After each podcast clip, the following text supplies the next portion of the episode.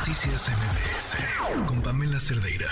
Platicábamos de, lo que sucedió en Quintana Roo, se convirtió en el décimo primer estado del país en despenalizar el aborto. Y les decía que Quintana Roo tiene eh, colectivas feministas muy grandes. Y, y, por grandes me refiero no solamente a la cantidad de mujeres que pertenezcan a ellas, sino eh, poderosas. No encuentro una mejor palabra para describirlas. Ariadne Song, fundadora de la Red de Víctimas Quintanarroense. ¿Cómo estás, Ariadne? Muy buenas tardes. Hola, buenas noches.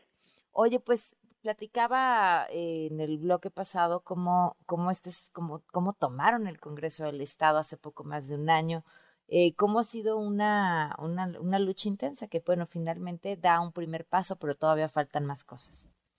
Sí, claro, estamos muy contentas porque Ah, sí, hoy en la madrugada, con 19 votos a favor y 13 en contra, por fin se despenalizó el aborto. Es decir, ya es ley en Quintana Roo. Eso nada más incluye que no se criminalice a la mujer por decidir practicarse un aborto en su primer territorio, que es el cuerpo, o para interrumpir de manera legal un embarazo. Es decir, ya no va a haber pena privativa de libertad o ya no la van a aplicar una pena corporal, no va a ir a la cárcel. Esto en correlación con los principios y criterios de la Suprema Corte de Justicia de la Nación, que el año pasado, el 5 de septiembre del 2021, declaró inconstitucional que cualquier código penal de cualquier estado siguiera criminalizando a las mujeres por practicarse un aborto porque es un derecho sexual y reproductivo. Además, también en los siguientes meses se ha pronunciado que es inconstitucional que las constituciones estatales, a pesar de ser un instrumento donde un Estado sea soberano, protejan la vida desde la concepción. Nos falta mucho. Aún no se han modificado las instrucciones o las reformas al Código Civil del Estado de Quintana Roo ni a la ley del Estado de Quintana Roo en materia de salud para que sea un aborto seguro y gratuito. Eso es lo que sigue entonces. Eh, ¿Y cómo, cómo se esperaría llegar a ello? ¿Cuál es la ruta que tienen planeada, Ariadne? Eh, la votación que fue de obvia y urgente resolución a las 3 de la madrugada, derivado de que hubo un cúmulo de comparecencias de varias autoridades en el estado de Quintana Roo durante una decimoséptima legislatura que trabajó de forma maratónica, nos habla que hay una conciencia de los diputados y diputadas que es un tema urgente, una deuda histórica que las mujeres de Quintana Roo les deben sobre su autonomía de su cuerpo. Esperamos que este análisis, discusión y dictaminación de las reformas al Código Civil y la Ley Estatal de Salud en Quintana Roo para que ahora sí el aborto sea seguro y gratuito no dure más de un mes, ya que deben ser congruentes los diputados y diputadas de Quintana Roo que votaron por despenalizar el aborto. Claro.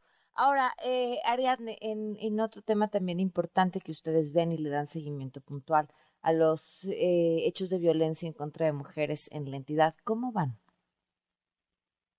Ok, ¿me repites la pregunta? No te escuché bien.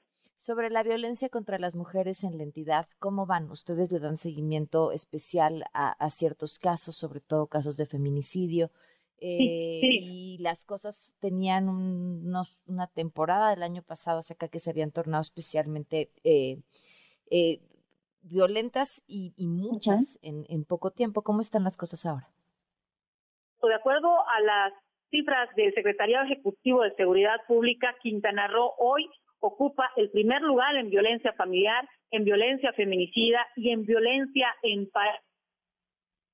viene a la par que toma posesión eh, constitucionalmente la primera gobernadora mujer y estamos ante una cifra alarmante de violencia de género hacia la mujer a pesar de que en siete municipios de los once tenemos alerta de violencia de género y estamos luchando porque en otros tres municipios se lleva a cabo esta alerta de violencia de género. Los feminicidios no han sido perseguidos ni atendidos con la debida diligencia. Hay omisiones por parte de la Fiscalía General del Estado de Quintana Roo. Aún no hay atendidos estos feminicidios. Estamos, por ejemplo, sumando esfuerzos por orden del presidente magistrado Arturo Saldívar de la Suprema Corte de Justicia de la Nación, el Instituto Federal de la Defensoría Pública, se ha reunido con las víctimas o familiares indirectos del delito de feminicidio para ofrecerles por primera vez servicios gratuitos de representación jurídica a víctimas cuando se les conocía por ofrecer sus servicios a imputados o imputadas. Dentro de esos servicios jurídicos gratuitos a familiares víctimas de feminicidio está una amplia gama de peritajes en cualquier especialidad de refutación que no tiene ni la Fiscalía General de Quintana Roo, ni mucho menos tu servidora como defensora de derechos humanos al representar a las madres víctimas de feminicidio que manifiestan que no se quieren morir hasta saber quién asesinó a su hija.